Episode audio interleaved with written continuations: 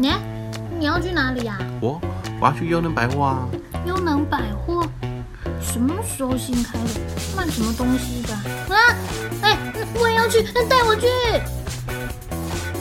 欢迎光临优能百货，与我们共度美好的时光。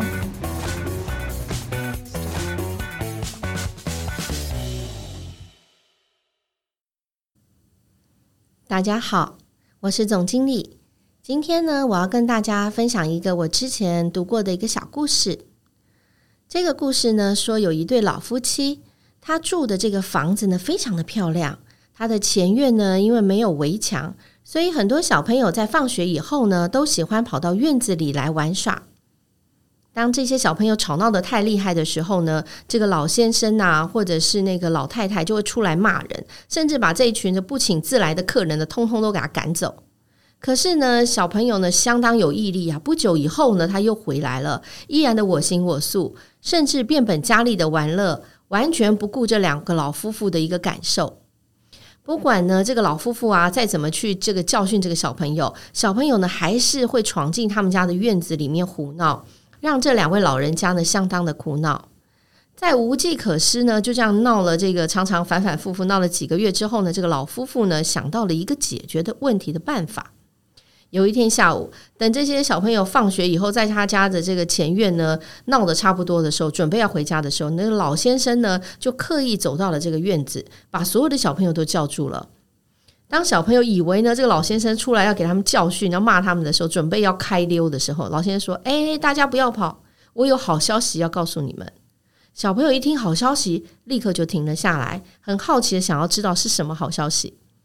老先生说：“如果呢，你们明天下午再来闹，而且呢，你们可以玩的闹得很卖力、很用力的话呢，我就给你们一个人一百块。”小朋友听了都不相信啊，以为他在开玩笑。所以老先生话说完了，小朋友哈哈嘻哈的就一哄而散就回家了。可是呢，因为他们呢每天来这里玩，玩得很很尽兴，也很不错，场地不错哈，灯光美，气氛佳。所以隔一天呢，他们就下课之后呢，又集合到这个老夫妻的这个院子里来，而且呢玩得很闹得很开心啊，玩得很开心。诶，到黄昏的时候呢，老先生果然又到了院子里了，也遵守信用的，一个人就发一百块给这个小朋友。小朋友收到钱以后，简直不敢相信啊！他在别人家里玩闹成这个样子，还有酬劳可以领啊！每个人都开心到不行。这个老先生呢，发完钱以后就说了：“诶，你如果你们明天还来的话呢，可以闹得比今天还要厉害的话呢，我给你们一个人五十块钱。”这个小朋友呢，简直就是开心到不行。回家的时候，整个晚上都睡不着，他们就一直想说，怎么样明天要拿到这五十块钱啊？要怎么闹？到了隔一天，小朋友呢果然使出了看家本领，在学校都已经可能有做过练习哈，闹得非常的卖力，玩得非常的开心，整个的噪音呢就像打雷，然后那两夫妻差点就没有心脏病病发。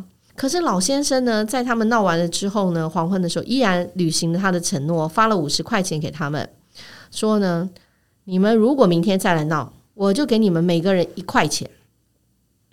这个时候。所有的小朋友都没有反应，沉默了半天。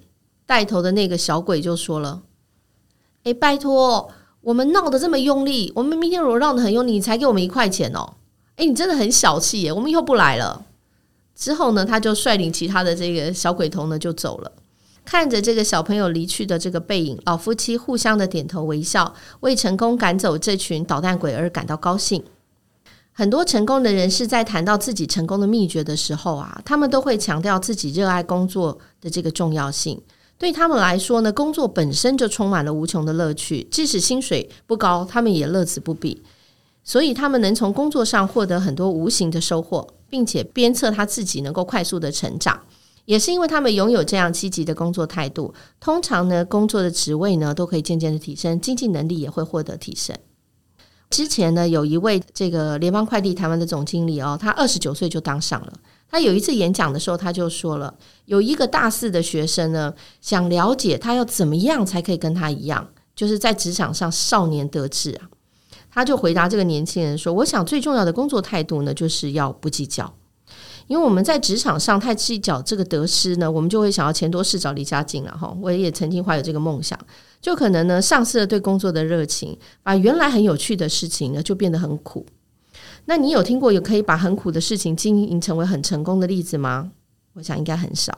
所以只要找到自己喜欢、对自己未来有帮助，同时也别人也认为是有价值的工作的话呢，我相信这个成功就离你不远喽。这样的一个小故事呢，献给大家。在疫情的过后，很多的工作形态都改变喽。接下来你要怎么找到你的工作热情呢？我们下回见。